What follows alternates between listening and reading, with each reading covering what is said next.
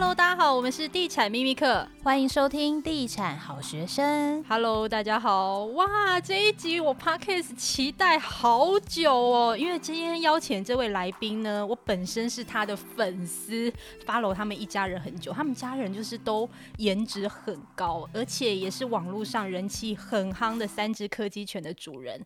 为了找偶像来录音啊，我们还千里迢迢搭高铁到台南，然后再租车到玉井。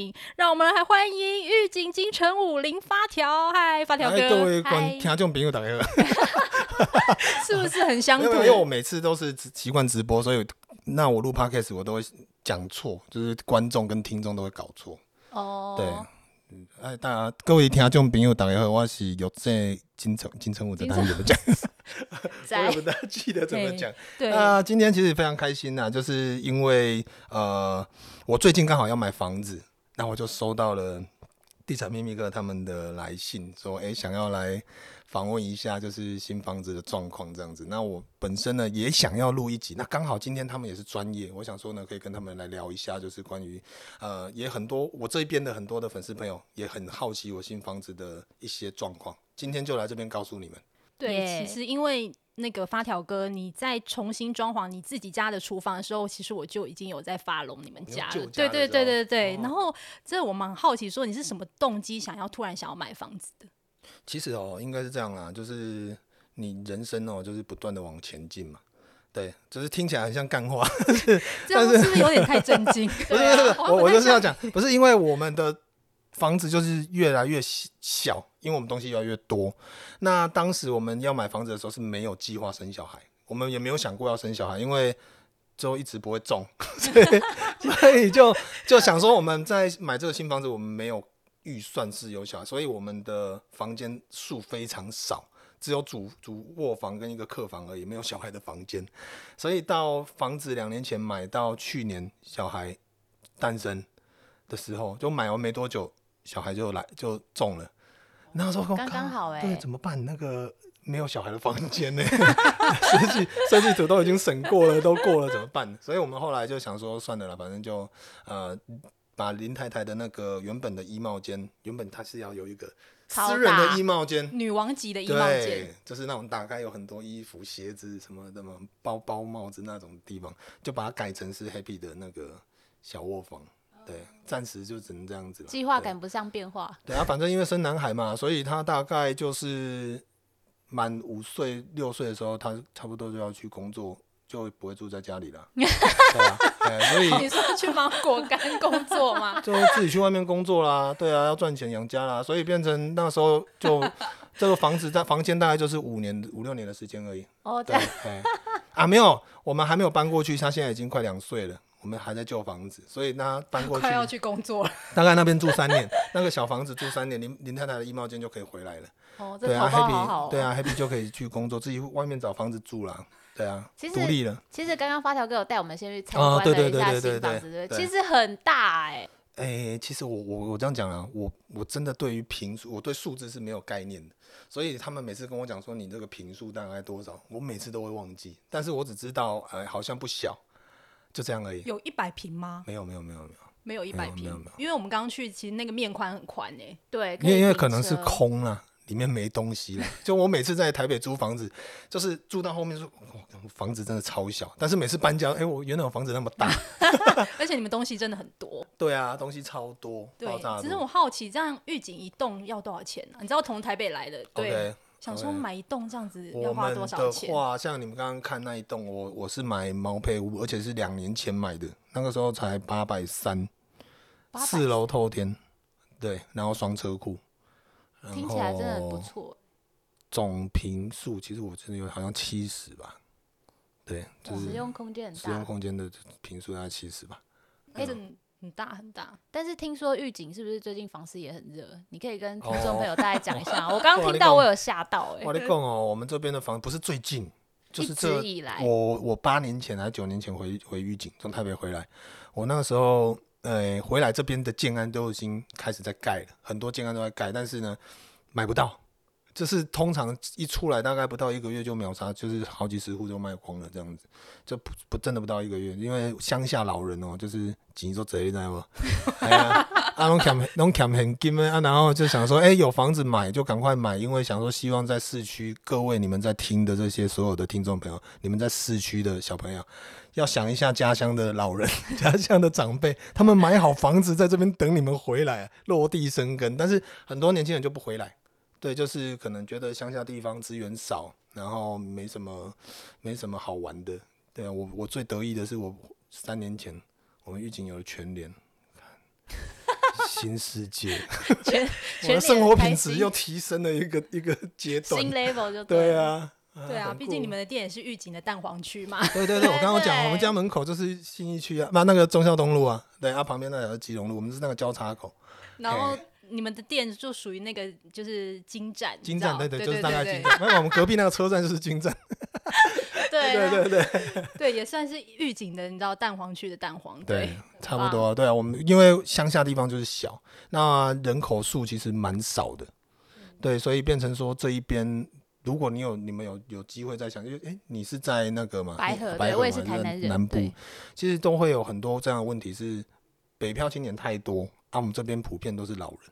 我每天骑车带狗在路上，真的都是一堆老人在走，在那边运动。那我之前也在我的 podcast 有讲过，就是有的时候会很感伤，你知道吗？骑车去一个正常的公园，但是你会在路上看到很多毕业典礼，就很多老人的告别式。真的，真的，我真的我有全盛时期，每个月都有，啊、就是快要半年的时间，我走过走过的每一条路都有告别式，这样子，对。是 什么路？我尽量不要不要经过。不会不会不会，整条预警都是。对，就是你你会去想象，我们这边的那个就是年轻人真的都不在这边，对啊，所以变成说呃，我们这边的房子基本上都是空的。对，就是老人买了哦，新房子买了，但是你会发现晚上都没有灯，没人住。买给小孩，小孩没有。对啊，小孩没有要回来，就变对。而、啊、我为什么要在玉井买房子？我个人觉得，因为我我爸妈都在这边，家人都在这边，狗都在这边，猫也在这边。小孩什么都在这边，那人很多人会问我，你可能会好奇说啊，你在这边呃怎么样？就是工作赚钱生活。第一，我们开店嘛，然后第二呢，我们有做物流跟那个网络电商，所以变成说，哎、欸，我真的觉得没差嘞。对啊，你你不管在哪个地方工作，其实在台北有台北的好，但是也有台北的不好，可能物价高。什么都贵，但我乡下超便宜，东西都便宜。但是我如果跟你在台北赚一个月赚五万块，我在乡下一个月赚五万块，我赚的一定比你多，因为我的我的开销就是比较少，所以我会我会得到的钱会比较多，就是差别在这边。所以我觉得在乡下蛮好的。我回来开始这八年，我就开始有有存款了。以前在台北九年没有任何存款。对，台北真的很难存钱啊！你说，而且消费又高。对啊，我之前也住过台北不少地方。就东一开始东湖，后来灵光，就是和平东路，然后后来就到古古亭，那个世新大学那边。而且发条哥做了一件我觉得很北烂的事情。这样，就是你不是在 Facebook 那时候刚可以设打卡点的时候？哦，哦，对对对对对。我们以前哦，因为大家都知道那种什么小 S 或谁都住地堡啊，所以好像台北地堡就变得非常的红。嗯。对，所以我们住的每一个地方，我们都会。都会叫那个地方叫地堡，比如说我刚开始退伍住东湖住两年，就是叫东湖地堡。然后呢，后来搬家搬到那个和平东路那边的时候，我们住在灵光站旁边的巷子。我们那个时候脸书可以打卡了，嗯、我们就自己设一个打卡点叫灵光地堡。而且重点哦，我们一定要有一个仪式感跟一个派场。我们住的是五呃五楼的老公寓，没有那种电梯的。嗯。每次出国都很堵了，你知道吗？那时候我要我我去跟剧组要去大陆拍拍戏，那个拿那个大包小包这样要爬那个，然后或者是去日本日出国玩啊，就是要拿那个很累。啊，我们的那个门就是你知道台北的很长公寓那种红漆大门，然后有一个一个一个一一条一条这种，那你可以从里面看到外面，然后里面再一个门嘛，这是一个红门。然后我们想说，既然我们住在地堡，我们又有一个红漆的大门。我觉得我们还是要有一个派头，让人家知道，就是客人来会有那种感觉。我们去那个，我们去那个什么文具店买那个狮小狮子的那个纸镇，两只啊粘在我们家门口两边的角落。我就哎、欸，你这样哇，你看有没有派头？他们看低头看到两只小狮子，因为以前还没有流行扭蛋，所以如果现在有的话，我就扭扭两颗那个狮子的扭蛋，厚道星球放在那边就好。对，所以以前来的时候，客人如果来你家，其实，在门口就会觉得有一点小趣味，蛮可爱的啊。对啊，对啊。然后后来我们在文山区就叫文山地堡。重点，我这台北这样龙溜人的这这个快十年的时间，我回到御景，我现在买的建案真的就叫御景地堡。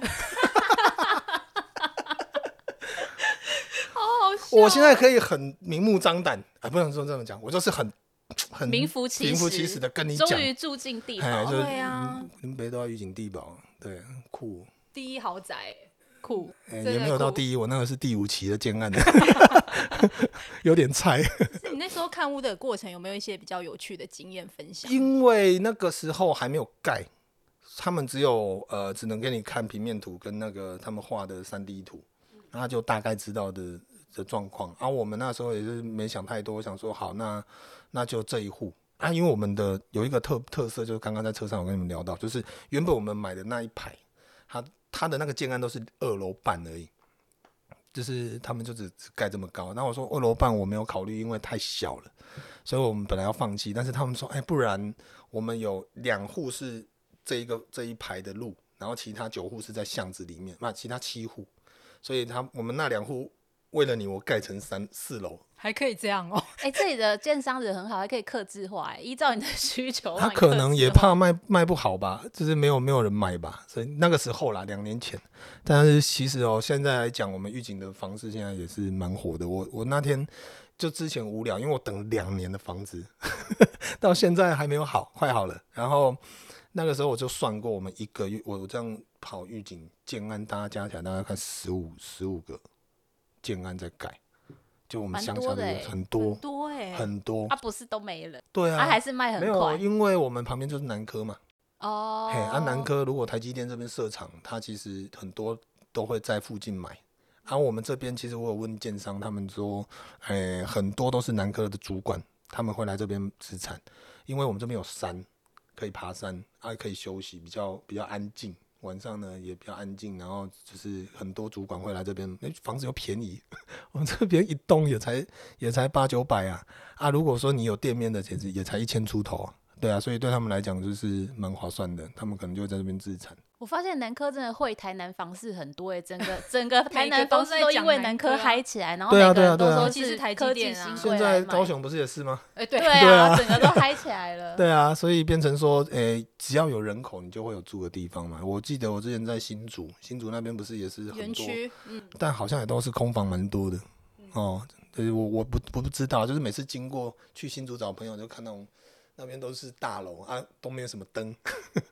而且我我我蛮好奇的啊，你去看房，大家都会认识你吧？因为我们刚去台南某一个建案采访，我们就说我们下午要去录 podcast，然后要跟林发条，然后说哦，我知道他，大家都知道你在台南非常有名，应该是 大家都知道。哎，他们其实都知道，所以我的我我觉得有有一个好处，有，有好处跟坏处，嗯，就是比如说，哎，我我不一定要求便宜，对，其实我我在我在做生意跟买卖都一样，我我我我跟你们分享一个我做生意的原则。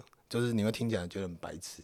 我曾经呢，呃，比如说我我买一个伞啊，那个伞的成本我随便讲，那个伞可能成本要三百块，然后呢，我我可能买了两百只，就是三百块。但是后来呢，我就买了一千五百只，但是我又再一每只雨伞再多五块给他。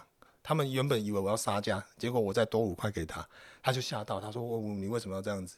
我说：“你也要赚啊。”然后呢，我多那五块，我得到了无价的服务，后续所有的服务，他们的包装、运送什么，他们就哎爽，他们也提莫提也好，所以我觉得我交了一个朋友，然后我也得到了很多，所以我在买房子，其实我也没有很积极的去做杀价的动作，我只是说你把我房子盖好就好，那他们知道我是谁，也知道我会拍影片，所以他们就有压力，无形的压力，对，所以就变成，因为我说我的这个房子，你包括说，因为你们。盖的过程我没有办法录缩时，但是在装潢过程我就开始进场，我就开始录所有的记录，我会拍一个很长的纪录片。那这部分的话就会变成说，你们房子好不好，就是我都会我都会 po 出来，所以你们好好盖。对，所以我只讲这样而已。所以他们在很多的过程，他们是其实都会亲自叫主工地主任来跟我报告你的东西之类的啊。我说你不用那么正式，但是我是我真的很想要了解原因。对，但是我觉得有有好有坏啦，就是他们其实知道我我有在做这件事情，所以对我的部分的话会比较。特别谨慎，我会觉得比较谨慎一点。啊，你有三步时去看吗？因为我我三步时都去看，对，蛮近的嘛。因为我们刚刚就这样走进去。我每天我每天散步带狗，只要经过那一边，我都一定会停下来拍个照啊。那不然就是带狗进去里面，一楼到四楼这样跑。对，就是检查一下，看一下盖到哪里。那三宝的反应是什么？哎，九九九九不想爬楼梯，所以他在一楼。嗯。哎，阿多多也不想。哎，Happy 是不是？是不是 Happy？你在生玩具啊？我在录音呢。录到一半那个，听到那个，听到那个屁孩的声音。Happy，哎呦，你爬上来了！哇！哎，各位听众朋友，不好意思，我们现在有一个临时的特别来宾。你临时 的特别来宾。对对对。哦，小心，小心，小心，小心，小心，小心，小心。站起来。临时的特别嘉宾来了。嗨，小心小心小心！